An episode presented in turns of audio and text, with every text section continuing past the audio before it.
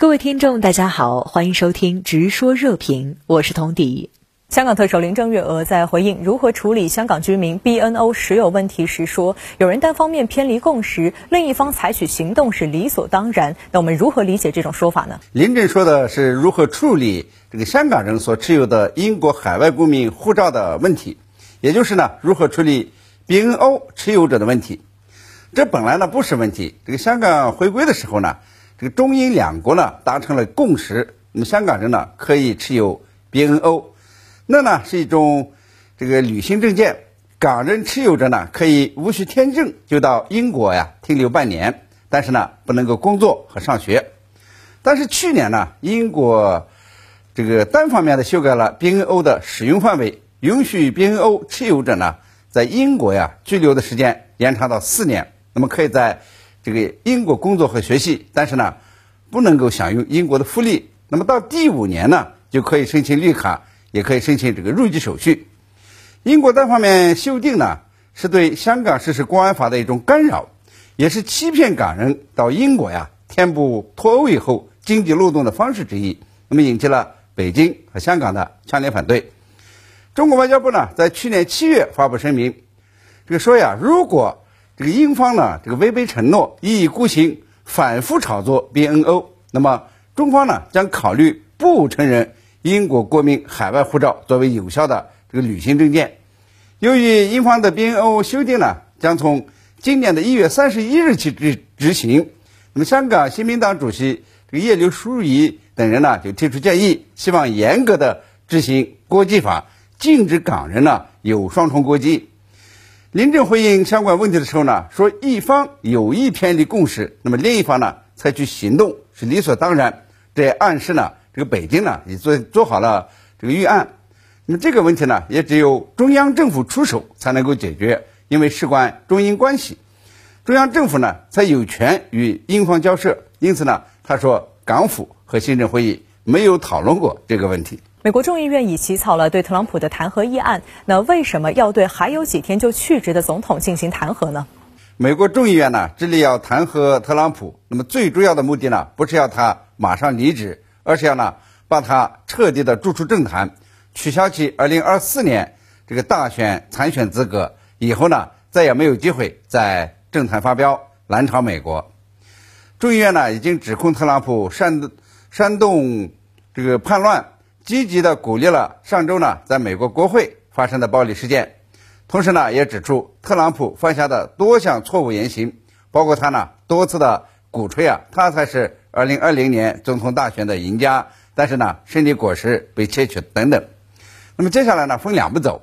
一呢是国会众议院呢呼吁副总统彭斯带领内阁这个要员呢动用宪法第二十五条修正案。将特朗普呢立即赶下台。如果呀，这个彭斯不接受这一这个提议，那么众议员呢将在周三开始进行这个弹劾程序，指控特朗普这个煽动叛乱。那么很可能的情况是，彭斯呢不接受倡议，而是呢由众议员启动第二次弹劾特朗普的程序，然后呢叫参议院审核确认。那么这一届参议院呢显然是不够时间进行审理，那么呢？就得交下一届参议院审理。为了确保拜登政府上任一百天的议事日程呢，参议院讨论特朗普弹劾案呢，也可能推后三个月再进行。但无论如何，由民主党这个控制的众议院之所以走弹劾程序，那么就是呢要把特朗普呀彻底的逐出政坛，断了他二零二四年参加大选的后路，确保特朗普呢永远不得在这个竞选公职。那么这次特朗普煽动叛乱，并不是一时发作，也不是偶然事件，而是四年总统任期的必然结果。这一总统呢，在任期内啊，一直是煽动愤怒、蔑视事实、制造冲突，对美国体制呢带来这个耻辱性的破坏。嗯，推特、脸书等社交媒体都永久性的关闭了特朗普的账号，但也引起关于言论自由的争议。那对此您怎么看？这个永久关闭特朗普的社交媒体账户是为了应急。那么从国会山暴动看呢，如果不及时的关停他的账号，说不定呢还会发生更大的灾难。现在啊，美国各州都在担心，十六到十九日暴动可能遍地开花。因为特朗普的煽动力的，的确是够大够强，很多他的支持者呢，仍然相信选举就是被切走了。那么一些共和党大佬呢，也是不负责任的参与到了这一危险谎言的搭建。人们现在呢，争论的地方呢，是网络公司是否有权决定关闭社交账号。那么网络空间的规范呢，是由这个网络寡头自己来独裁，还是由法律来规范？